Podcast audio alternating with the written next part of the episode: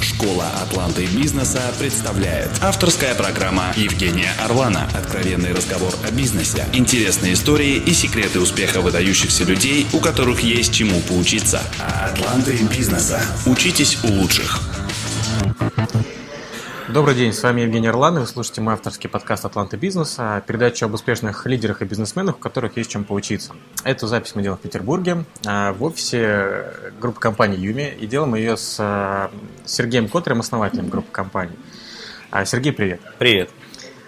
Давай начнем тогда с простой вопрос вообще, с чего началась твоя предпринимательская история, а, почему ты основал а, компанию Юми и во что она трансформировалась сейчас, и что из себя сейчас представляет вот твой бизнес? История началась в 2000 году. Я основал первую свою компанию, она называлась Юми Студия. Это была сначала веб-студия, которая потом переросла в интернет-агентство. Вы создавали сайты? Мы создавали сайты, мультимедийные презентации, делали брендинг, э, рисовали логотипы, потом занимались медийной рекламой, также контекстной рекламой. А я ей занимался где-то примерно с 2000 по 2007-2008 год. На текущий момент я ее продал. То есть можно сказать, что ты вообще стоял практически у истоков э, рынка, когда в России вот начали создаваться наконец-то уже и сайты более-менее профессиональные. Ну, да? у истоков рынка российской веб-разработки стоял, наверное, все-таки Тёма Лебедев и еще несколько деятелей, как бы, которые начали этим заниматься лет за 4-5 э, до меня. Но да, с 2000 года я тоже один из аксакалов этого рынка. И... А почему ты вот пошел в э, это, именно этот бизнес, почему именно в интернет-бизнес? А, во-первых, мне, мне очень нравился сам интернет, я в него просто в какой-то момент в веб влюбился. Вот. Я до этого работал по найму и делал всякие веб-проекты для своей компании. И собрал команду, набрал опыт и решил, что уйду в свободное плавание и буду делать проекты на заказ. Угу. Вот. Во-вторых, почему я выбрал этот бизнес? Потому что очень низкий порог входа был. Ну, то есть для того, чтобы основать свою веб-студию, не нужно было больших инвестиций. У меня инвестиции в компанию были порядка 150 долларов уставного капитала. Вот и вот и все деньги, с которых я начал. А дальше начал сам бегать, крутиться и зарабатывать. А... Давайте чуть-чуть подробнее остановимся. Это, это же, обычно, обычно это интересный момент, когда человек э, переходит из стадии наемного менеджера да, в свой бизнес – да, инвестиции, может быть, и требовались э, небольшие, потому что не требовалось офиса вам на первоначальных этапах, да, каких-то вещей. А, не требовалось э, э, вкладывать какое-то оборудование. Да? Ну, у нас с самого счету... начала был офис, я договорился о дешевой аренде со своим предыдущим работодателем. Вот, ага. вот и какое-то время работал по бартеру. Нашли общий язык и договорились, что прямо на его базе ты будешь делать свой бизнес, да? Сначала, да, потом мы, потом мы отделились уже окончательно. А ну, люди, первые люди, которые работали у тебя, команда, как ты говоришь, вот где ты ее искал, как ты ее искал, где набирал людей? Я не помню, где я набирал первых людей, но вначале у нас работало три человека. А где-то на пике роста Юми студии у нас работало где-то человек 50, под 60 иногда бывало и так далее. Вот. Где-то в 2006 году оборот компании был около миллиона долларов, что по тем временам для веб-студии было очень много, для питерской особенно. Вот, Это мы за были, 6 лет, получается. Мы были, да, мы были одними из лидеров рынка. Ну, вот, то есть росли экспоненциально, росли каждый год в несколько раз. Вот, пока не доросли до своего потолка. А что сейчас представляет бизнес? А если ты говоришь, до потолка уже доросли, да? Что, что, ну, что потолок, мы, потолок, потолок мы достигли в 2006 году. Потом я передал управление компанией в 2007 году наемным менеджером, руководителем, а сам стал заниматься другой компанией, которую в 2007 году создал, это Umisoft. Вот. А позже Юми студию я продал другому агентству. Она слилась с другим агентством, и там ей руководит уже другой человек. Угу. Сейчас я уже за этой компанией не наблюдаю. А потолок, собственно, у компании был достигнут, ну, вот этот пресловутый миллион долларов оборота, как бы, было непонятно, как расти дальше. Поскольку бизнес э, студии он не масштабируемый, то чтобы продавать больше э, сайтов, нужно было нанимать больше сотрудников. А нормальных сотрудников уже тогда на рынке найти было довольно трудно. То есть совершенно не масштабируемый бизнес. И мне захотелось заниматься более масштабируемым бизнесом, и я, собственно, отошел от веб-студии. Угу. А, но надо понимать, что в рамках веб-студии мы создали свой продукт который назывался Yomi CMS, система управления сайтами. И мы решили на основании этого продукта сделать отдельный бизнес, продавать эту коробочную CMS. А, продавать масштабируемое друг... решение. Продавать другим студиям, да. Это масштабируемый бизнес, и там у нас где-то команда, наверное, на первых порах, человек 20, уже обслуживала несколько сотен, потом несколько тысяч партнеров и, соответственно, десятки тысяч клиентов. На текущий момент, ну, где-то, наверное, около 100 тысяч сайтов работает на Yumi CMS. Мы в двойке лидеров этого рынка платных CMS в Рунете. А вот опять-таки подробнее, если можно остановиться, на моменте создания внутри компании своего продукта, вот этого обычно, да, как, как пришла эта идея, как она создалась. Я в свое время работал в Рексофте, и у них тоже интересная история, компания разработческая. Я и, прекрасно знаю да, эту компанию и, и дружу, я сом... дружу с ее основателем. Я не сомневаюсь, да. И у них тоже вот э, были моменты, когда внутри основывались отдельные продукты, которые потом вводились. Вот как у тебя? Например, Озон.ру, да. Например, Озон, да. да. Ну, у меня, конечно, не такая масштабная история выросла, как Озон. А, но идея была такая же. Э, изначально мы начали писать свою CMS для того, чтобы как-то позиционироваться на рынке среди других веб-студий и отличаться. Надо понимать, что в начале 2000-х годов вообще CMS были очень неразвиты, и сайты на CMS делались далеко не всегда. Очень многие сайты делались вообще статичными, либо на каких-то ужасных open-source решениях. Мы написали свою платформу, это, конечно, потребовало времени и инвестиций – вот, но зато эта платформа оказалась настолько удачной, удобной и так нравилась клиентам, что это, это давало... в каком году было? Начали мы ее писать году в 2004, а, собственно, к 2006 и 2007 она из себя представляла уже весьма приличный продукт.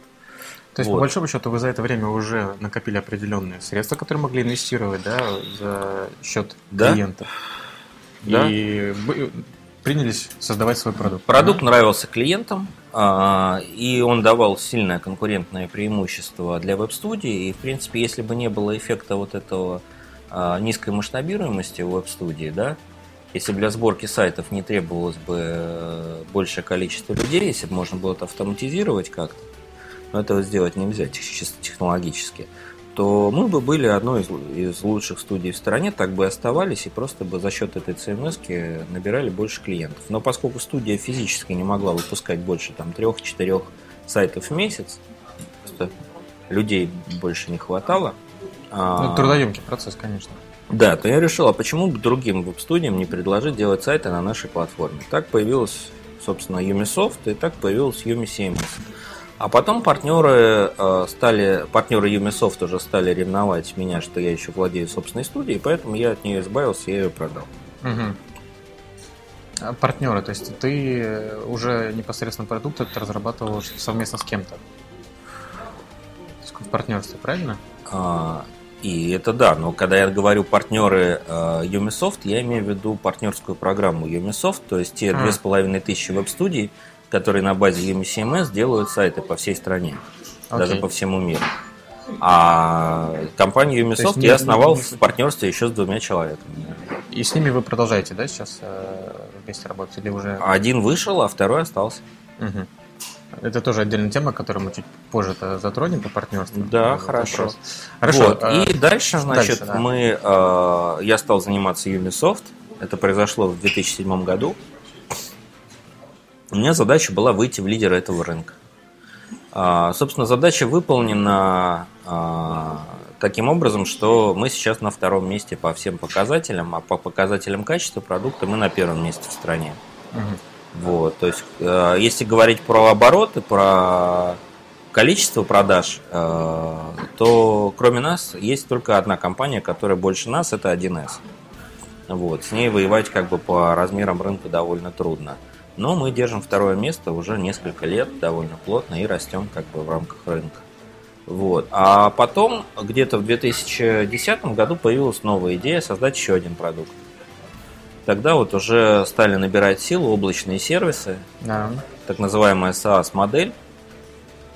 И, а, соответственно, мы стали делать новый продукт, который впоследствии стал называться Юмиру.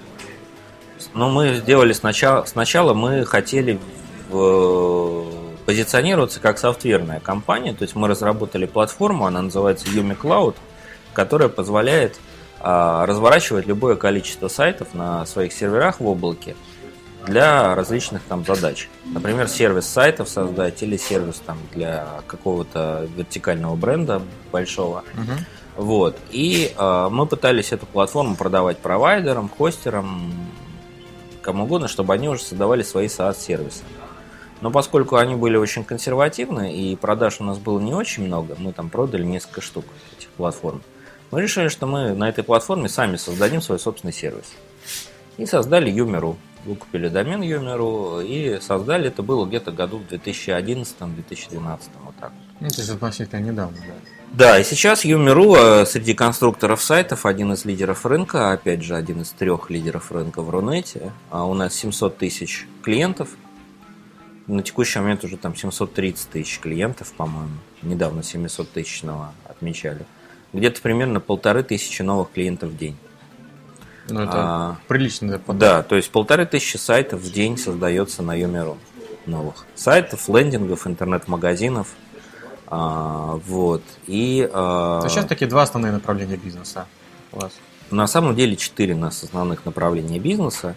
Вот про два я рассказал. Ага, Значит, два остальных? Есть еще третье, это мы занимаемся серьезными госзаказами.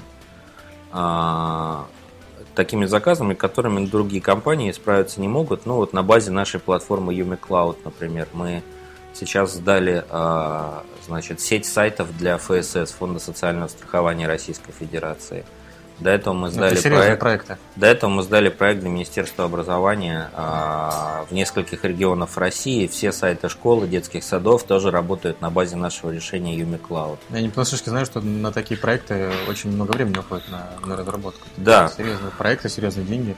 Ну, мы такие проекты делаем обычно, мы собираем конгломерат из нескольких веб-студий наших партнеров – и просто распределяем ответственность. Мы являемся поставщиками платформы, координаторами таких проектов, а там дизайн, верстка и прочие работы там делают веб-студии. Наши партнеры, мы даем работу им, да, включаем okay. их проект.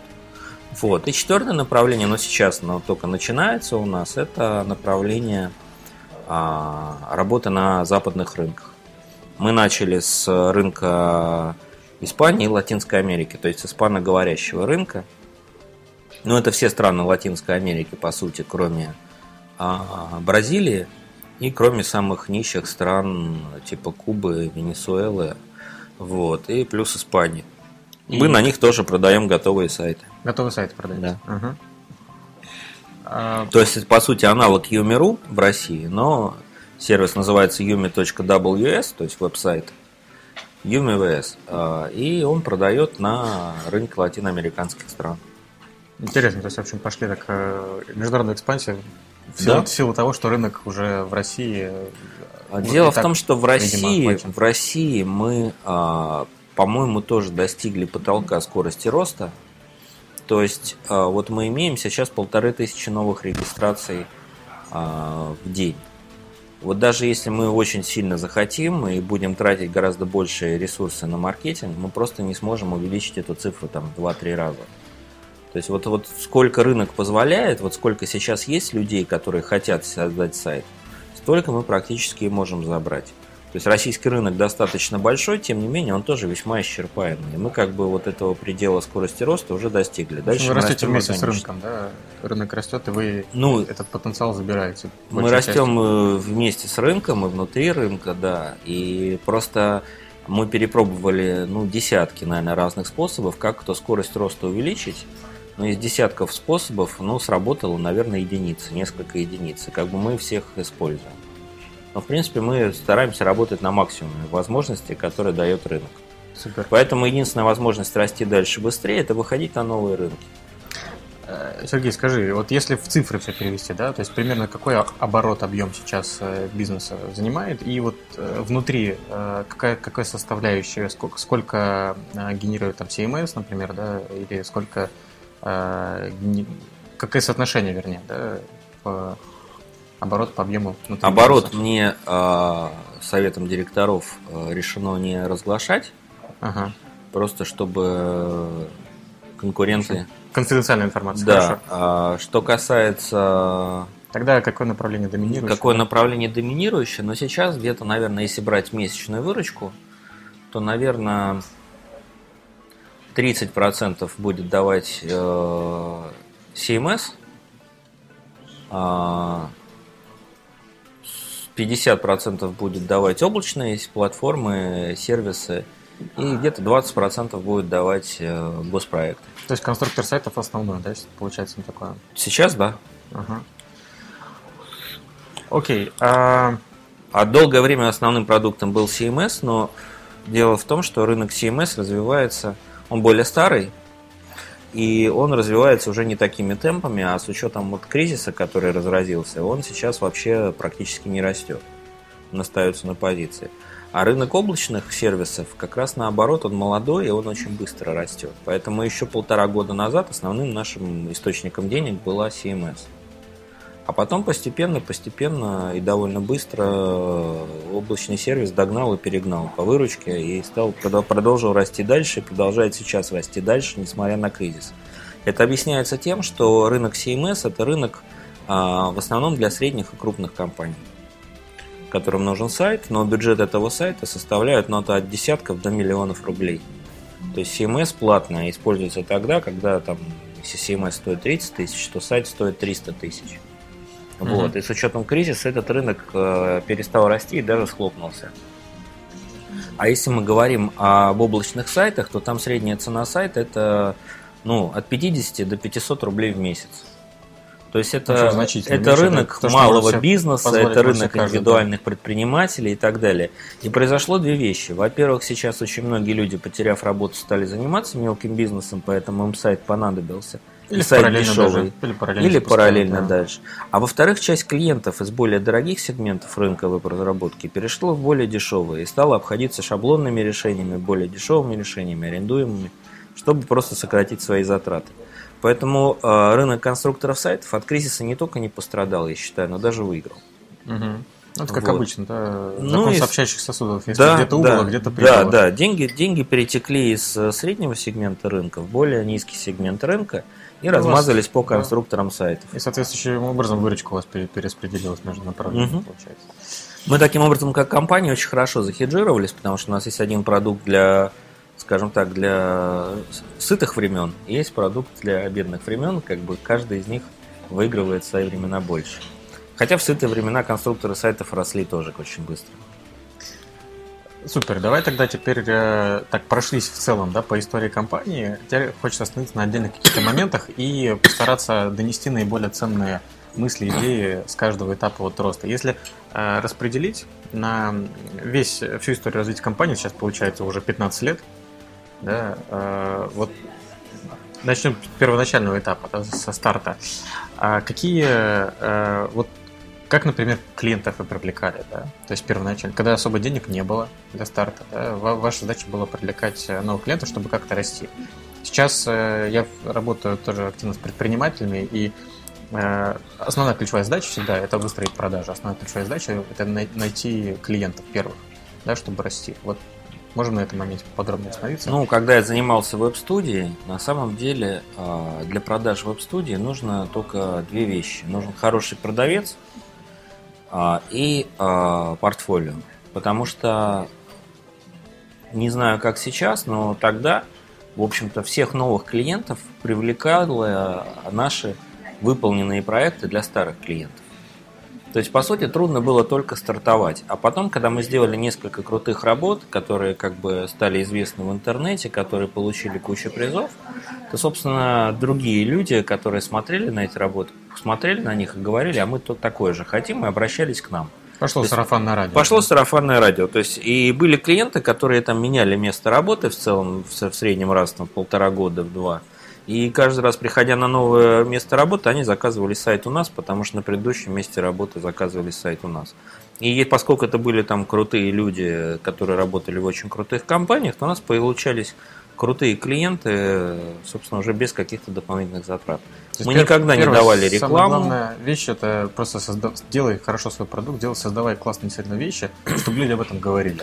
Да, мы позиционировались тогда как дорогая компания, которая делает очень крутые, очень качественные проекты. Вот. И мы делали такие проекты там, для пивных брендов, для FMCG, для автомобилистов и так далее. И они на своих рынках это видели, оценивали качество проектов и там звонили нам сами. Супер. А как, я приезжал на переговоры привлечь? и просто подписывал договор. Как удавалось привлечь первых самых, да, которые вот стали таким э, зачинателями, да? Вот Мне помогли друзья. То есть ты э, пошел по своему кругу знакомых друзей и... Я пошел, я учился в бизнес-школе, в Стокгольмской школе экономики в то время, получал второе образование, MBA. Вот. Бизнес-школа отличный источник контактов. И это отличный источник и лидов, и контактов, и друзей, и интересного общения с умными людьми, и связи на всю оставшуюся жизнь. Вот. И, ну, естественно, это еще источник знаний. Вот. И, собственно, там тогда я уходил учиться, еще будучи наемным э, руководителем, был директором по маркетингу в одной финансовой компании. Вот. И где-то там уже в процессе обучения мне захотелось создать свой бизнес, и не мне одному, многим моим однокашникам. И многие как бы поступали наемниками, а выходили уже предпринимателями. Вот. И я, собственно, сказал, а я хочу создать свою студию, кому нужны сайты. И ребят подошли и сказали, ну вот я бы рассмотрел, я бы рассмотрел. Конечно, первые договоры, поскольку наша была студия никому неизвестна, и знать ее никак, а, они были недорогими. Но они позволили нам приобрести первый опыт, нанять первый офис, э, нанять первых сотрудников. А дальше уже мы через это портфолио, поскольку бренды были хорошие, известные портфолио, мы уже стали продаваться. Поначалу я даже занимался прямыми продажами, то есть холодными. То есть звонил в компанию, говорил, а вы не хотите, чтобы мы вам сайт сделали. Постепенно необходимость в этом отпала. Э, Давал какой-то Следующие там несколько, несколько лет э, мы жили только на входящих. Нет, холодные продажи работают плохо. Ну просто мне больше ничего не оставалось делать, мне нужно было прокормить компанию угу. и самого себя. Первые несколько лет были очень тяжелыми, были кассовые разрывы, и несколько раз мне чуть ли не до того, чтобы мне там нужно было продать машину для того, чтобы заплатить всем зарплату. То есть кассовые разрывы это вообще бич для веб-студии. Вот. А потом постепенно, постепенно поток входящих э, лидов, тогда еще не было слова лиды, но входящих заявок, рос, рос, рос. Я уже не успевал один их обрабатывать. Я нанял одного менеджера по продажам, второго менеджера по продажам, третьего менеджера по продажам. Вот. И мы работали на входящих. Сколько времени вот занял период этот становления, когда вы наконец-то перестали думать о кассовых разрывах? Года 3-4. Года 3-4. Ну, на самом деле, мы просто постоянно... Э, кассовые разрывы, э, я бы сформулировал так.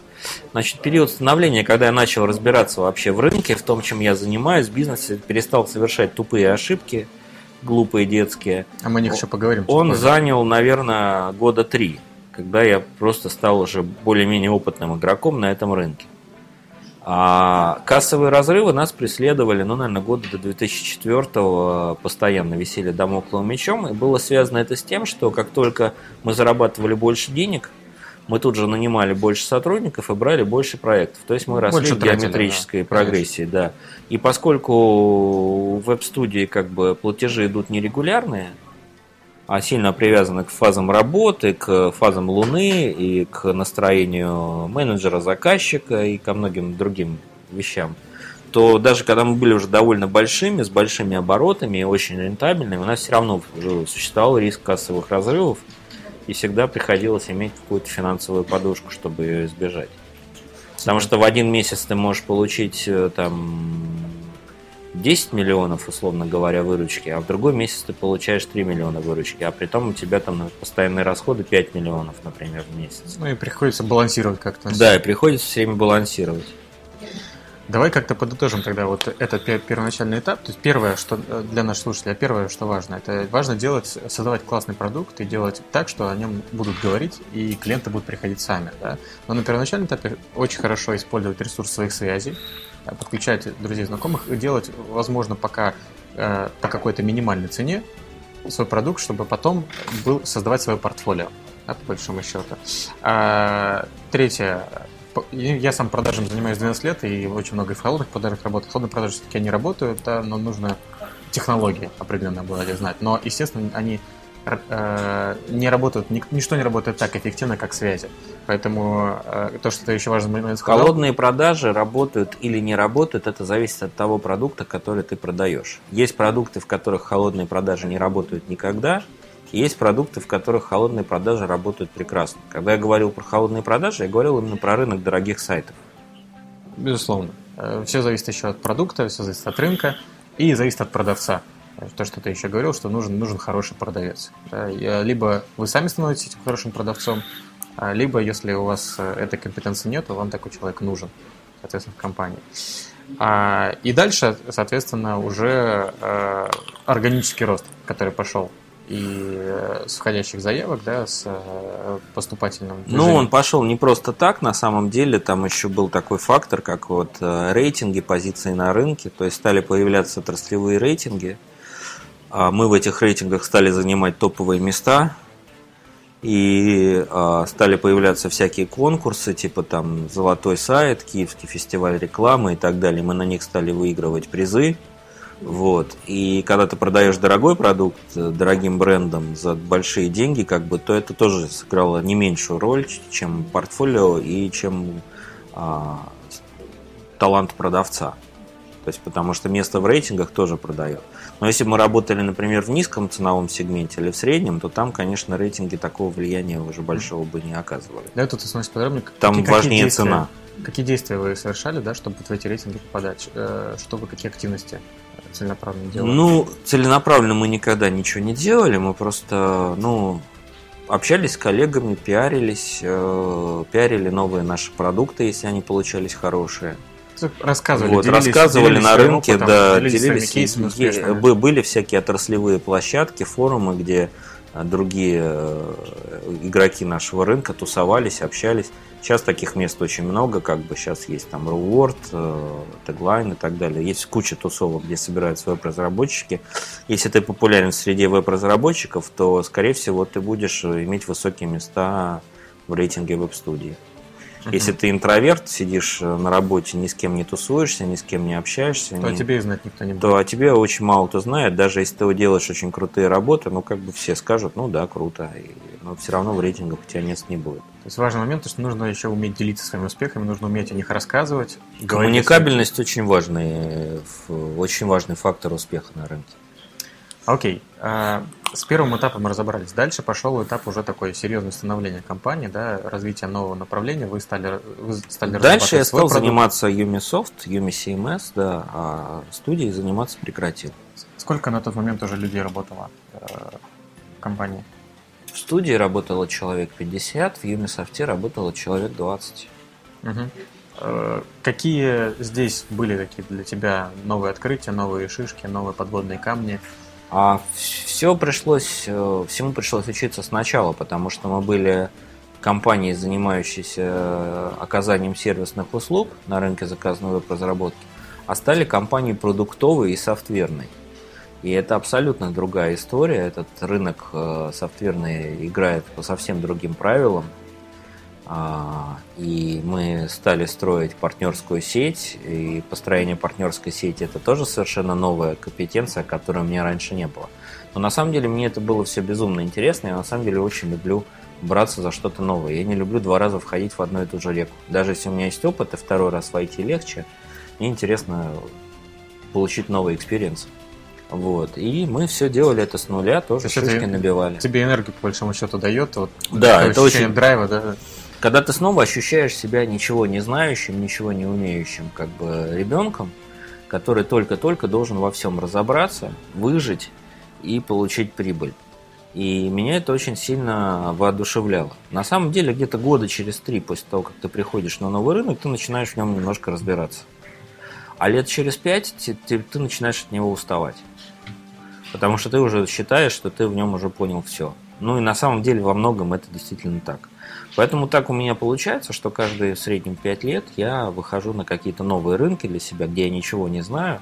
Новые продукты. Э, да, с учетом всего опыта, который я получил, и выхожу на него да, с новым продуктом, либо с видоизменяя старый продукт, и начинаю учиться заново. Угу. В этом как бы залог того, что будет не скучно. Окей, супер. А С точки зрения... Давай немножко о команде поговорим, да, потому что здесь э, бизнес, на самом деле, очень сильно зависит от команды, да, и сильная команда всегда является залогом успеха. А что для тебя важно в людях, и как ты подбирал команду, каким принципами руководствовался? Есть два критерия. Профессионализм и лояльность. Вот. И, соответственно, есть четыре квадранта. Есть люди профессиональные и лояльные. Их надо находить, брать и держать всеми силами, никогда не отпускать. Есть люди непрофессиональные и нелояльные, их большинство. От них надо избавляться, их надо отфильтровывать на первом же этапе как бы собеседования.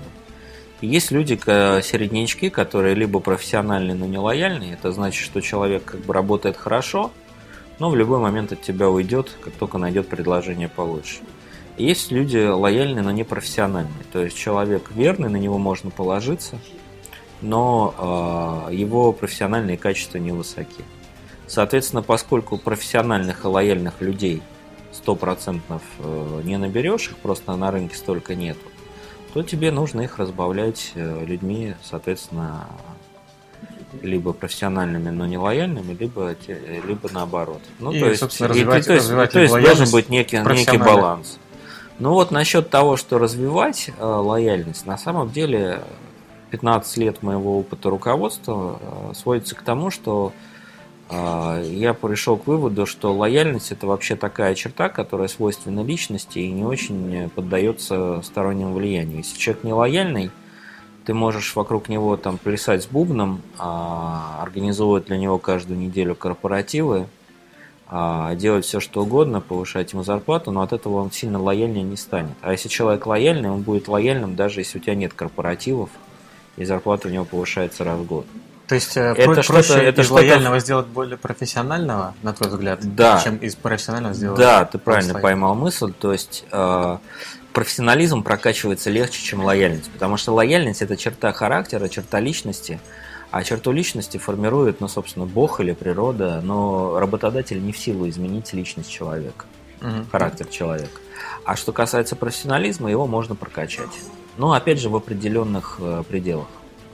Ну, тут я с тобой соглашусь. А, я огромное количество рекрутировал, набирал, увольнял продавцов за свое время. И когда работал региональным директором в Группоне, столько, практически каждую неделю у меня была куча собеседований. И действительно очень... Я пришел к той, к той простой мысли, что проще найти человека с горячими глазами, который заинтересован в работе. Да? И лучшие продавцы, которые приходили, они были вообще без опыта практически. Но у них э, была уверенность в себе, была какая-то наглость, было желание, стремление, огонь в глазах. Они и прокачать их профессионализм. И прокачать их было проще, действительно. Давай тогда э, чуть более в конкретику идем. Вот как ты лояльность проверял? Как, например, на собеседовании проверить лояльность э, человека? На собеседовании проверить лояльность человека можно просто. Во-первых, нужно спросить, что он думает о своих предыдущих работодателях. Если человек сразу начинает рассказывать, что его предыдущие работодатели были нехорошими людьми, причем все, или некоторые из них, то это уже как бы наводит на мысль. Если человек меняет работу чаще там раза в два года, это тоже наводит на мысли. И, наконец, третье, надо позвонить э, предыдущим работодателям и спросить, что они думают об этом человеке. То, что предыдущий работодатель думает о кандидате, для меня более важно, чем то, что кандидат думает о своем предыдущем работодателе. Вот угу. и все. И э, на самом деле это такое, казалось бы, простое правило. Да? Рекомендации обычно даже в резюме пишут, кому можно позвонить в случае чего. Обычно те, кого пишут в резюме, кому можно позвонить, это те, с кем первоначально договорились о том, что если позвонят, то надо сказать, что я самый прекрасный человек. Вот я свете. как раз хотел об этом сказать, да. То есть в этих случаях как ты делал? Ты брал, наоборот, э, других людей, которых сам э, я, ну, если это небольшая компания, да, то или средняя, там, сопоставимая с нами по размерам, то я делал следующим образом в тупую. Звонил в эту компанию. Говорил, здравствуйте, меня зовут Сергей Котарев, я директор компании Umisoft. Я хотел бы поговорить с вашим директором. А, соедините меня, пожалуйста. В 90% случаев меня соединяли. Я говорил директору, здравствуйте, мы с вами коллеги. Ко мне на собеседование пришел человек, который раньше работал у вас. Давайте вы мне о нем расскажете, а когда вы будете набирать нового человека, кто-нибудь вам о нем расскажет, может быть, вы мне когда-нибудь позвоните. То есть угу. такая директорская солидарность. Э, давайте что расскажете, что насколько человек эффективен. Вот как он себя продавал на собеседовании, как бы, ну, раз я вам звоню, значит, он меня заинтересовал. То есть, э, в принципе, продался хорошо. А какой он на самом деле в процессе работы? И директор мне все рассказывал. Супер. Э, соответственно, чем больше компания, наверное, там уже может быть HR-директорам. Ну, или все время на... Да, но я просто стараюсь не нанимать людей из компании другого масштаба, чем моя собственная. Угу. То есть я не возьму человека из Газпрома, из Лукойла или там из государственной какой-нибудь структуры. Потому что там совершенно другая атмосфера, совершенно другая корпоративная культура. И человек, привыкший к корпоративной культуре в большой корпорации, где работают тысячи человек, он в нашей компании, где работает 50 человек, просто не приживется. У нас гораздо больше влияния на результаты и ответственность каждого отдельного человека. А в больших корпорациях она размыта. Угу. Поэтому я беру людей, э, которые работали либо в компаниях меньше нашей, либо сопоставимые с нашей по размеру, ну, либо не сильно больше. Ну, то есть это там до сотен человек в штате. Супер. Хорошо, про лояльность поговорили. Про профессионализм. Как ты проверяешь профессионализм? Ну, для этого есть профессиональные тесты. Если мы берем программиста, мы даем ему задачки. Угу. Еще до, до собеседования вы это проверяете, правильно? А, если вакансия важная, то мы сначала рассылаем а, тестовые задания. Естественно, половина людей говорят, я слишком крутой, чтобы выполнять ваши тестовые задания, они сразу идут в корзину. Вот. Те, кто выполняют, те, кто хорошо выполнил, мы уже приглашаем на собеседование, общаемся лично. Первичный тест. Э, на самом деле, я тоже использую этот метод. Я всегда даю некое тестовое задание человеку. И, как правило, 50% людей сразу на нем отваливаются. Какие, даже какие бы они классные ни были на собеседовании, и как классно бы себя не продавали, но простые тестовые задания 50% людей просто не делают. Ну, они либо слишком тупые, либо слишком гордые, либо слишком ленивые, как бы. И чем раньше мы их отсеем, чем меньше мы времени на них тем потратим, лучше. тем лучше, конечно. А по собеседованию, какие твои любимые вопросы на собеседовании? Можешь назвать там два-три самых любимых вопроса? Первый вопрос, который я задаю всем на собеседовании, это вопрос, э, расскажите мне, пожалуйста, о нашей компании. Что вы знаете о компании Юми? Проверить, насколько человек подготовился вообще. Да, и мы сразу узнаем вообще, насколько человек изучил нас до того момента, э, что пришел. Или он пришел так вслепую, как бы, просто на шару. А во-вторых, что он понял? Потому что некоторые люди, а, они а, пытаются изучить, чем мы занимаемся, но когда начинают об этом рассказывать, стало понятно, что они вообще не поняли, чем мы занимаемся. То есть это поверхностный ну, взгляд. Ну, либо поверхностный взгляд, либо недостаточно высокие интеллектуальные способности. Тут может быть несколько вариантов. Вот. И, соответственно, если человек не может нам объяснить, чем мы занимаемся, и он, то есть он сам не понял, либо он не способен это объяснить, то это уже сразу минус в карму. Это сразу минус кармы или это сразу значит, что все, дальше мы не идем для тебя? Ну, это огромный минус кармы. Есть еще просто несколько вопросов. На самом деле, когда я провожу собеседование, у меня есть анкета, в которой около 20 вопросов. Окей. А еще какие, кроме этого, такие самые главные для тебя, определяющие? А, есть очень важный вопрос, который формулирую так. А, чем что вы сделали на предыдущем месте работы? А, он позволяет отследить а, человека процессного от человека результативного. То есть людей примерно 80 по 90 процентов процессных и примерно 20-10 процентов результативных. Там зависит от сферы деятельности и так далее. Вот. И потому как человек отвечает на этот вопрос, что вы сделали я понимаю, процессник он или, или результативщик. Значит, если отвечает процессник, то на вопрос, что вы сделали на предыдущем месте работы, он начинает отвечать, что он делал на предыдущем месте работы. То есть я делал то-то, то-то, то-то. То есть переводит из э, разговора из плоскости результатов в плоскость процессов. А если человек на вопрос, что вы сделали, начинает рассказывать о своих достижениях, я добился того-то, мои KPI были такими-то и так далее, то я вижу, что результативщик, человек мыслит результатами, а не процессами. Это сразу огромный плюс ему в карму. Но просто есть работы, есть вакансии, где нам нужен именно процессник. Тогда мы берем процессника. Там результативщик ну, как раз не нужен. Конечно. Да. А если мы говорим о менеджере проектов или о продавце, там нужны только результативщики, безусловно. Да, совершенно верно. Я еще обычно проверяю уже по резюме. Потому что, как написано у человека резюме, он пишет процессы, Или он пишет то, что он сделал? Да, в резюме тоже... тоже очень много видно. Например, пишет человек графу достижения. То есть я работал там-то и там-то, делал то-то и то-то, а мои достижения такие-то и такие-то. Вот, грубо говоря, про достижения пишет только каждый десятый. Вообще очень мало пишет людей про да, достижения. Да. Потому что они считают, ну, потому что они процессники, они считают, что если они что-то делали, то значит они, собственно, свою зарплату заслужили. А сделали они, не сделали, был результат, не было результата, была польза, не была польза, это уже для них не важно. Я в свое время, когда работал продавцом, я осознал эту простую мысль, что все пишут вокруг э, просто процесса, что они задачи какие не выполняли. Да. Я, я переделал свои резюме. Я сидел, звонил, я да, сидел, да. заполнял CRM. Да кому вообще всем плевать, да. что ты сидел, звонил и заполнял. Ты скажи, продал ты или не продал. Ты скажи, выполнил ты план продаж или не выполнил. Вот что реально важно.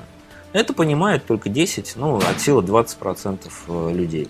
Остальные не понимают и не поймут никогда. Я вот на это обращаю очень сильно внимание. Что касается резюме, есть куча правильных тренингов и книжек, как правильно построить резюме, даже если ты процессник, как по резюме сделать вид, что ты результативщик, например, да, и обмануть э, а, того, кто будет смотреть резюме. Но когда ты придешь на собеседование, все равно все вскроется.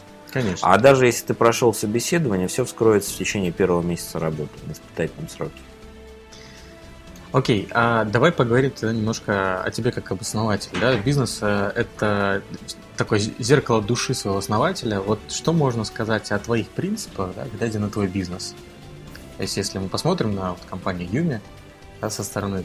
Э, Слушай, есть, принципы очень... Какие паф... принципы у Сергея Котрева? Принципы очень пафосно звучит, как бы 10 принципов там Сергея Котрева, я никогда их не формулировал. Я не то, что беспринципный человек, но как Может бы... быть, какие основные моменты, да, которые можно, как, как, как бы можно характеризовать, да, твою компанию и в чем вы похожи? Потому что, согласись, собственник и бизнес, они очень похожи. Вот в чем вы похожи с своей компанией, с своим бизнесом?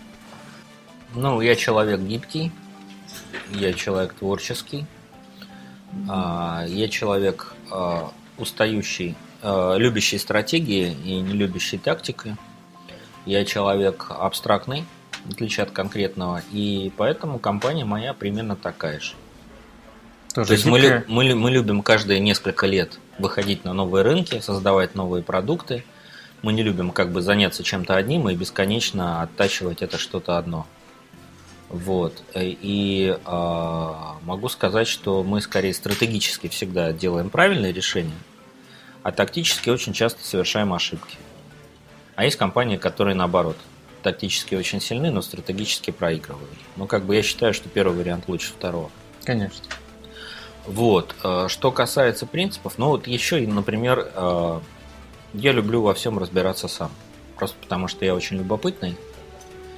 Э, но я не люблю погружаться в детали, я люблю разобраться в основах, в принципах, как бы, и потом контролировать. Поэтому скажем так, мне есть дело до работы каждого отдела в компании, и я лично проверяю э, результаты работы каждого отдела в компании. Дальше, я человек не процессный, я человек результативный, то есть я как раз попадаю в эти 10% э, людей. Поэтому мне всегда очень трудно находить э, общий язык с процессными людьми. То есть я спрашиваю, а почему вот этот проект не сделан?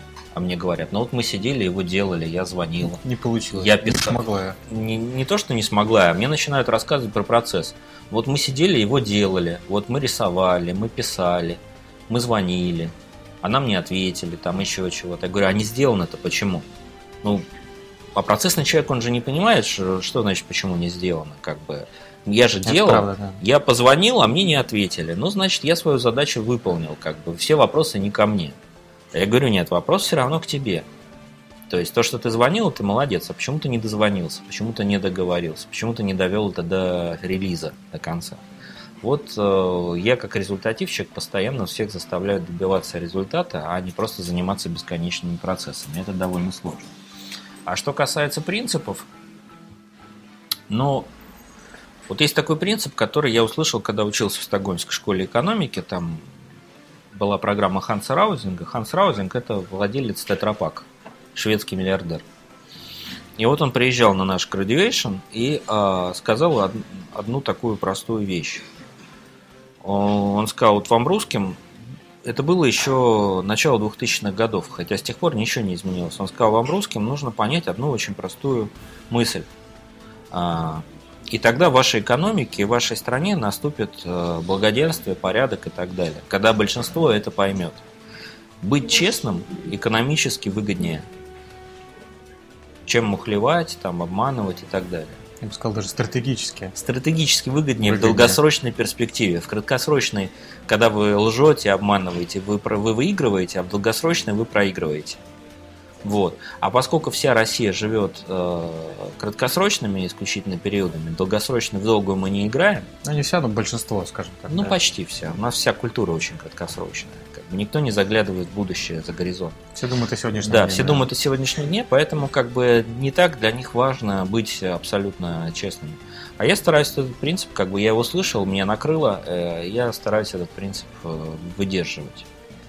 Особенно очень, перед, перед, самим, перед самим собой. Это очень важно. И второй момент, это а, для меня такой очень важный принцип, это баланс между личным контролем и делегированием.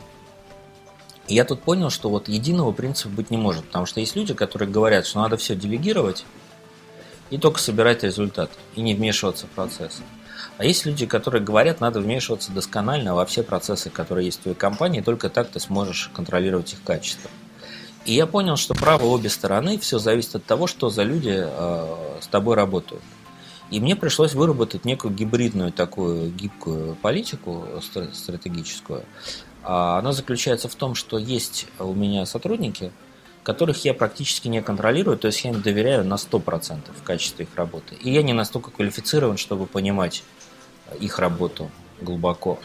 И тогда в этом случае я просто даю им задачу, ставлю таймфреймы, да, и жду результат в этот таймфрейм. И там вывожу контролер. А дальше все отдаю им на откуп. А есть отделы, где работают люди другого склада, которые, ну, к сожалению, я не смог найти лучше, они постоянно косячат. И с ними приходится постоянно контролировать каждое их действие, согласовывать каждое их решение и так далее. Вот. Если бы я был менее гибким и использовал бы только один принцип, я просто никогда бы не сформировал команду, из которой все бы были идеальными, ответственными исполнителями. А так ты работаешь и с теми, и с другими. Ну, еще один принцип могу сказать. Ну, наверное, он такой. А, руководитель отвечает на самом деле за все. За все результаты и за все провалы своей компании. То есть бывают очень частые случаи, когда кто-то из твоих сотрудников сильно накосячит, а это приведет к каким-то потерям а, твоей э, компании. И у нас были такие косяки, очень большие были, и были большие финансовые потери. Вот. И ты, конечно, обвиняешь этого сотрудника, этого ответственного, что ж ты проворонил. А потом начинаешь понимать, ну, это значит, что ты его недостаточно проконтролировал, это значит, может быть, ты нанял не того человека. Может быть, ты, ты думал о нем не то, что он из себя представляет на самом деле. То есть в конечном итоге в выборе сотрудников, в их решениях, которые они принимают, а, в качестве, которое э, все равно э, основная роль – это роль руководителя, потому что это я нанимал этого сотрудника, это я выбирал этого сотрудника, это я мотивировал этого сотрудника, это я контролировал этого сотрудника. И если он накосячил, это не его косяк, это мой косяк. Потому что я взял на себя ответственность за этого человека, когда принял его на работу. Это, мне кажется, очень важный принцип. И есть одна фраза э, известного такого автора э, по продаж Джеффри Гитомера, потому что в вашем результате или в ваших успехах и неудачах э, виновата не погода, не сотрудники, не начальство, да, не какие-то условия. Только вы. Только вы. И так было и будет всегда. И дело все в том, что... Самое главное, вот эту ответственность осознать и принять, что в любом вашем результате... Ты понимаешь, что дело? Опять же, опять же есть менеджер. 10% людей, которые э, в своих факапах э, не свалят вину на кого-то, на погоду, на коллег, на начальника дурака, э, на клиентов дураков, а возьмут всю ответственность на себя. То есть люди, которые вообще за свою жизнь привыкли считать так, что все, что происходит в моей жизни, там на 90% зависит от меня, и только на 10% от случайного фактора или от Господа Бога. Да? Везет вот. тому, кто везет. Да. Таких людей 10%. 90% людей всегда будут говорить, что виноват кто-то, а я все сделал правильно. А я тут ни при чем. Как Или... думаешь, почему? Что, чем это вызвано? Такое соотношение? А, дело в том, что природа, когда проектировала человека, она запустила в него определенные психологические а, защитные механизмы. Лень, безответственность э, являются просто защитными механизмами психики для того, чтобы не перенапрягать ни свое тело, ни свою нервную систему. Оставаться в своей зоне комфорта. Со, оставаться в своей зоне комфорта. И на самом деле те люди, которые умеют выходить из зоны комфорта, вот эти 10%, это на самом деле некая ошибка природы. Ну, скорее всего, не ошибка, а такая идея природы, что это люди, которые ну вот, обладают сверхвозможностями и сверхспособностями, которые, собственно, двигают и развивают э, человечество. А все остальные люди, они достаточно инертны, достаточно ленивые, никогда не сделают больше, чем от них требуется э, в данный момент, чтобы оставаться в зоне комфорта. Такие люди, скорее всего, дольше проживут, э, сохранят здоровье, и э, уходя с работы в 6 часов вечера, они о ней забывают и не думают э, вечером спокойно занимаются своими делами, и они всю жизнь проживут в зоне комфорта, и дай им Бог счастья. Вот. Но просто бизнес строится не ими. Все великие, все, кто, все великие достижения делаются не да. ими, да, делаются вот этими 10%, которые выходят из зоны комфорта. Почему сделала природа именно так? Мне кажется, что если бы все 100% людей умели выходить из зоны комфорта, человечество бы просто разнесло от той скорости, с которой бы оно развивалось, от тех противоречий, которые это вызывало. Ну, представляешь, огромное количество амбициозных, э, достаточно агрессивных, э, активных людей. Которые каждый стремится что-то изменить вокруг себя. Которые каждый бы менял мир. Представляешь, насколько бы сильно они меняли мир? Это же страшно, насколько человечество могло бы тогда вообще изменить планету – 21 веку. Мы бы сейчас... Интересная теория такой, защитный, естественный защитный природный Естественный механизм. защитный природный механизм, да, чтобы люди не разнесли эту планету, скорее всего. Опять же, ведь э, среди активных э, людей, выходящих из зоны комфорта, не всегда будут попадаться хорошие люди. Это же могут быть и преступники какие-то, и злодеи, Почему могут и быть? диктаторы. Очень много и есть. И будут, да, и, и воры, там, и грабители и так далее. То есть ты представляешь, что сколько бы вот э, негатива бы вылезло, если бы все люди были активны. Ну и тоже есть некий баланс между. да. Ну и опять же, если наблюдать, если наблюдать за стадными животными, а человек же тоже стадное животное, да, там, не знаю, за баранами, например, то опять же там 90% э, стаи баранов, они пассивные, идут за вожаком. И 10% э, это активные пассионарные такие самцы, которые друг с другом постоянно воюют, кто из них за будет главный за лидерство, да и лидер, который ведет всю стаду баранов куда-то там какой-то своей цели правильно или неправильно. А представляешь, если бы все сам, самцы и самки бы это самое, боролись за лидерство. разошелся в разных направлениях. Да, да. Чтобы, чтобы было со стадом. В природе же важно, чтобы стадо сохранилось, как бы сохранить вид. Целостность системы. Целостность важна. системы. Да. Поэтому а, мне, как лидеру, а, такая человеческая природа вроде бы даже мешает. Я бы хотел бы побольше пассионарных сотрудников, активных, э, ответственных и так далее. Но понимаю, что с точки зрения выживания человечества, наверное, она сделала все правильно. А я должен просто таких людей сам выискивать и находить. Выискивать, либо стремиться развивать в них вот эту активность. Это что же можно э, научиться выходить из зоны комфорта. Правильно? Думаю, нет. Думаю, что человек выйдет из зоны, если человеку не свойственно выходить из зоны комфорта, чтобы он вышел из нее, должны произойти какие-то сверх обстоятельства, ну не знаю, например, война какая-нибудь, да, какое-то несчастье, которое заставит человека выйти из зоны комфорта. Пока человеку можно оставаться, в комфортной зоне, он будет в ней оставаться. Но можешь создавать для себя условия, когда ты вынужден будешь Ну, это вот как раз, это как раз пассионарий, это люди, которые усилием воли. Усилием воли. Это люди, верно. которые, в принципе, ну, вот знаешь, есть люди, которые там уже заработали свои многие миллионы, да, и могут всю оставшуюся жизнь, даже более того, несколько поколений своих потомков, уже вообще ничего не делать они идут и создают новую компанию, идут, э, бьются на новые рынки, как бы тратят огромные ресурсы, усилия жизни и так далее.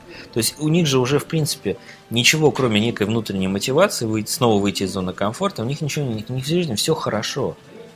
Уедь в свой дом на Гаити, да, там, э, и живи спокойно под пальмами всю оставшуюся жизнь. Смотри фильмы, читай книги и катайся на велосипеде там, или на кабриолете. Они возвращаются постоянно в этот пыльный грязный город и начинают в нем пахать по 12 часов каждый день без выходных. Вот что их заставляет? Явно не судьба их заставила, не тяжелая жизнь. Потому что это внутренняя мотивация. Вот таких людей минимум, но они как бы и движут этот мир. Но при этом я лично наблюдал огромное количество примеров людей, которые научились сами сознательно выходить из этого комфорта и очень сильно выросли, да, и ввели себе это дело в привычку.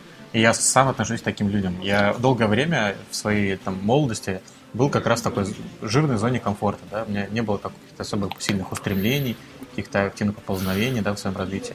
Но потом я, попав однажды в среду, которая мне позволила выйти из этого зоны комфорта, я теперь сознательно, я очень сильно изменился. Я очень сознательно ставлю себя в такие условия, чтобы я мог расти все время, да, расширять зону комфорта. Вот э, смена среды очень позволяет это делать. Я, например, стараюсь как можно больше общаться с другими предпринимателями, э, причем с предпринимателями, которые добились очень многого, гораздо большего, чем я.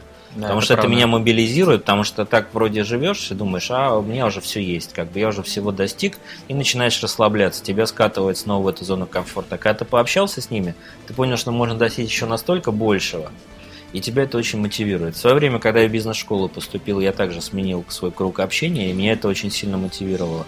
У некоторых случаются события в семье. Например, зарабатывал свои, там, не знаю, 30-50 тысяч, денег хватало, а потом родился ребенок – жена перестала работать, соответственно, сидеть с ребенком, куча затрат появилась. Или кто-то заболел, например, или ты сам и далее, или тебе ну, срочно понадобились деньги. И тут ты хочешь, не хочешь, тебя жизнь выкидывает из зоны комфорта, и ты начинаешь крутиться. То есть некоторые люди совершенно по-разному приходят к этому. Да, Если бы таких да. толчков не было, очень немногие бы сами себя толкали из этой зоны. Это очень интересная тема. Тема интересная, но меня еще одна вещь э, отозвалась, затронула, которую ты сказал об искренности, да, по, о принципе искренности и честности. И знаешь, я вот у меня своя школа продаж, и это одна из главнейших, наиглавнейших вещей. Это вот мое такое видение и цель, которую я хочу изменить. А я хочу изменить, вот как у нас сейчас считается, не обманул, не продал. Да? И очень многие продавцы там, сделал финт, уловку, добился результата. И в целом отношение вот к продавцам, к продажам у нас вот такое, что это какие-то барыги, спекулянты, которые везде хотят тебя немножко поиметь. Я как раз, э, моя большая такая цель, я хочу изменить это отношение к продавцам и к продажам в целом. Я сделать профессию продавца престижной. И то, то, чем я учу, именно ценностным продажам. Потому что в долгосрочной перспективе, к конечном счете, в любом случае выигрывает тот, кто искренен, да, выигрывает тот, кто делает честные, ценностные продажи, и он получает в, э, в конечном счете долгосрочных клиентов, которые его там обеспечивают на долгие годы вперед, да, а не разовые какие-то отдельные э, прибыль, которую можно получить сейчас и забыть. В конечном счете тебе это аукнется. Вот это для меня тоже очень важный, важный нюанс, который я хотел бы э, сделать отдельным акцентом, что всегда нужно стремиться быть искренним. Искренность, потому что она вызывает доверие у людей, а доверие всегда побуждает работать вместе, побуждать партнерские отношения, побуждать к покупкам и так далее. Ну, про искренность ты повторил ту же фразу, которую уже абсолютно четко сформулировал Ханс Раузинг. То есть в долгосрочной перспективе быть честным экономически выгоднее. Точка. Да. В этим все верно. сказано. А что касается престижа профессии продавца, ну ты понимаешь, что это есть некий культурный код. Например, в Америке. Понимаю Понимаю. В Америке э, торговец это престижная, уважаемая работа. Да. Потому что там вся общество, вся цивилизация строилась Все на, на, торговле, на торговле, да.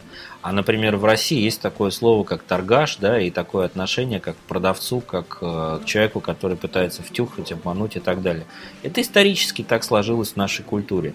Я не думаю, что в силах твоей школы продавцов как бы изменить российскую культуру которая формировалась несколькими поколениями. Плюс наше социалистическое прошлое, которое тоже к продавцам относилось, ну... Я понимаю, что задача очень такая сильная, амбициозная, но мне это то, что меня мотивирует, это то, что я стремлюсь сделать. И я часто, например, выступая перед молодежными аудиториями, я всегда в конце своего выступления задаю вопрос. У кого вот сейчас, после выступления, хоть чуть-чуть изменилось мнение в лучшую сторону, да, вообще о профессии, о продажах и лучше понимание? И, как правило, процентов там 30 зала поднимают руку. Для меня это уже показатель того, что, ну, значит, работа делается не зря. И это то, что дает мне как раз энергию, силу для того, чтобы заниматься своим делом. Поэтому я, я верю, что в любом случае, прикладывая усилия, да, масштабируя э, деятельность, рано или поздно хоть чуть-чуть изменится это отношение ну, у нас в стране. И тогда, может быть, изменится и уровень сервиса на стране, да, изменится уровень вообще торговли на стране, который сейчас, мягко говоря, хромает. Культура появится, да? Уровень торговли. сервиса и уровень торговли изменится не от твоих выступлений, а ну, от, конечно, от конкуренции. Чем больше Здесь будет конкуренции в стране, а, тем чем беднее мы будем жить, чем ниже будет цена на нефть, тем больше людям надо будет выж... Э, думать о выживании, и тем больше они будут стараться работать качественнее, чтобы выжить. Вот, и тогда и изменится. думать не только о сегодняшнем дне, но и о будущем, о перспективе какой-то. Ну, это немножко другой разговор на самом деле. А, есть э, такая теория Гирта Хавстеда. Так вот, есть национальный... Он анализировал национальные культуры разных стран. Так вот, есть, например, страны, у которых long-term orientation, то есть долгосрочная ориентация, которые мыслят столетиями. Это, например, китайцы, которые вот не пытаются здесь и сейчас сегодня, как бы, да, а строят планы а, по захвату мира там на столетия и тысячелетия вперед. Есть short-term orientation, это когда в культуре принято думать только о сегодняшнем дне, максимум о завтрашнем дне, а после завтрашнем уже не думать – и Россия это типичная страна с short-term orientation, которая живет только краткосрочно. Мы вообще не думаем о том, что будет завтра. Это обусловлено историей формирования нашей страны. Дело в том, что там, например, татаро-монгольская ига, да, то есть ты живешь и никогда не знаешь, когда будет следующий набег, твою деревню сожгут, всех поубивают и уведут в рабство. Вот, и ты живешь сегодняшним днем. Вот сегодня не напали, уже хорошо а завтра посмотрим. Поэтому зачем строить дом на века, если через неделю, через месяц или через год прибегут татары и его сожгут? Не, да, да. Незачем. Как бы построю, чтобы на сегодня хватило, и все. И весь на наш глубоком Россий... подсознательном уровне. И весь наш российский бизнес, он так и устроен. Вот сегодня мне надо заработать, а завтра трава не растет. А чтобы сегодня заработать, если нужно обмануть, а завтра от меня клиент отвернется, ну так я обману, как бы, а завтра уже бог с ним. Может быть, ничего не может быть, у нас случится новое татаро-монгольское нашествие. Да, после нас ходит потоп. Опять же, там в европейской культуре принято да, строить бизнес, который можно передать детям. И там есть, я не знаю, магазины, аптеки, рестораны, которые владеет семья уже в течение нескольких поколений. А теперь подойди в любое кафе и спроси, скажите, пожалуйста, владельца, а ты это кафе своим детям передашь? Да какой нафиг передать кафе детям, когда через месяц придет арендодатель, да, и скажет, я вас выгоняю, или я повышаю аренду в два раза, и кафе закроется. Или приедет в другое место. У нас не принято как бы играть в долгую, работать в долгую. И а, это, это очень хорошо описано. Очень мало таких примеров. Да, это очень хорошо описано в книжке, которую рекомендую прочитать всем менеджерам и предпринимателям. Книжка Прохорова называется «Русская модель управления».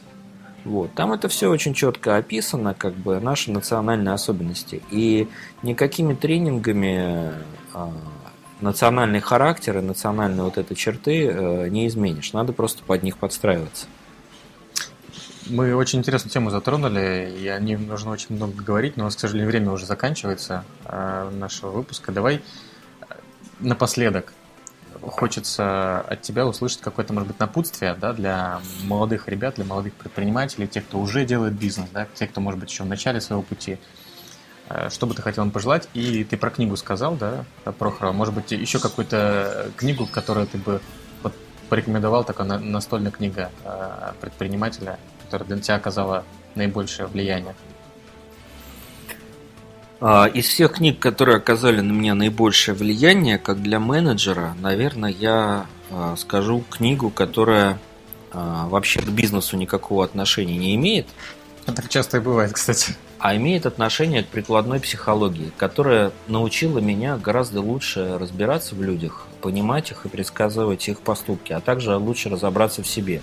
Это книга Александра Афанасьева под названием «Синтаксис любви» те, кто с ней справится, и те, кто ее освоит, начнут гораздо глубже понимать людей, самого себя и гораздо эффективнее выступать как менеджер. Которая теория я... Афанасьева, да? Собственно? Теория Афанасьева, я о ней рассказывал, я о ней выступал на разных тренингах. Типология а, личности, да. Да, на самом деле можно зайти в мой канал YouTube, YouTube Котарев, и там посмотреть мои выступления, и там посмотреть в том числе по теории Афанасия, вы, вы поймете, насколько это полезно. Там короткая 30-минутный доклад, а, где я кратко излагаю эту теорию, которая, по сути, уже э, дальше вы поймете, интересно вам дальше читать эту книгу или нет. Но вот на меня, как на менеджера, это оказало наибольшее влияние. мне эту книгу в свое время рекомендовали другие успешные предприниматели и менеджеры. И я за что им бесконечно благодарен. Есть еще хорошая книга Гэри Чепмана «Пять языков любви», которая да, тоже поможет да. людям тоже а, а, разбираться в людях. И в людях, и, и, в, и, в, и в семейных отношениях, и в отношениях на работе. Но она, конечно, не такая глубокая, как книга Афанасьева, но тоже рекомендую. А так вообще читайте больше книг.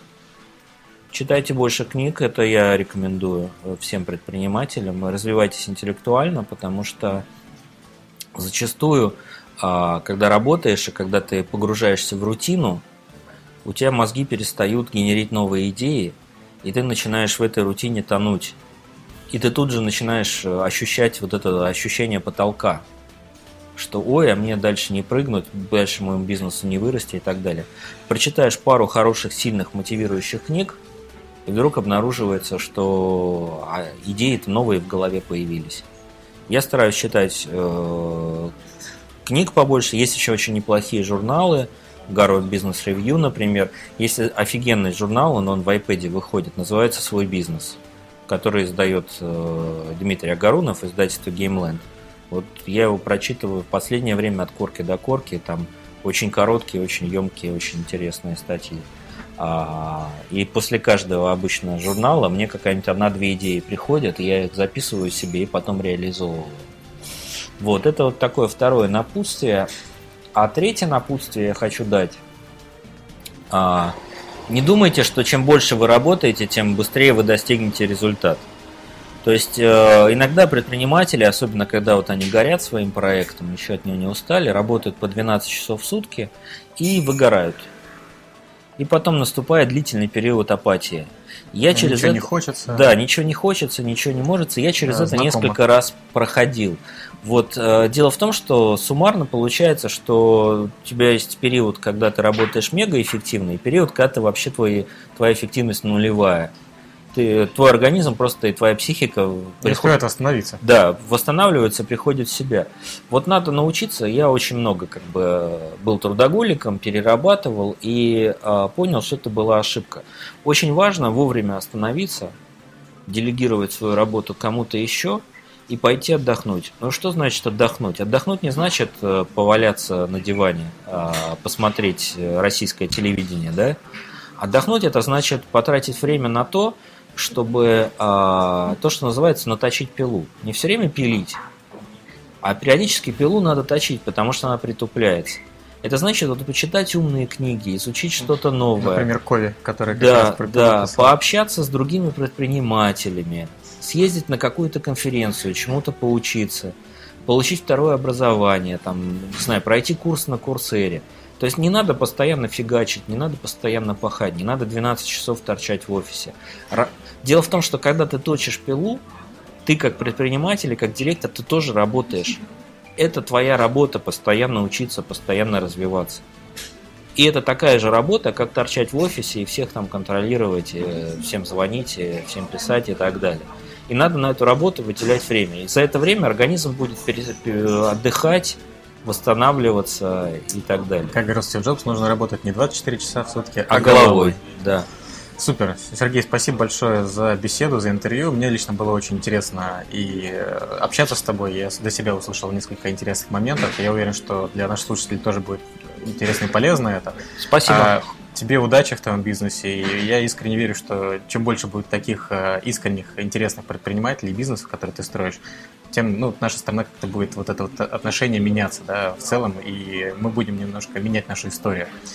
Э, спасибо, удачи и до новых встреч в следующих выпусках. Спасибо.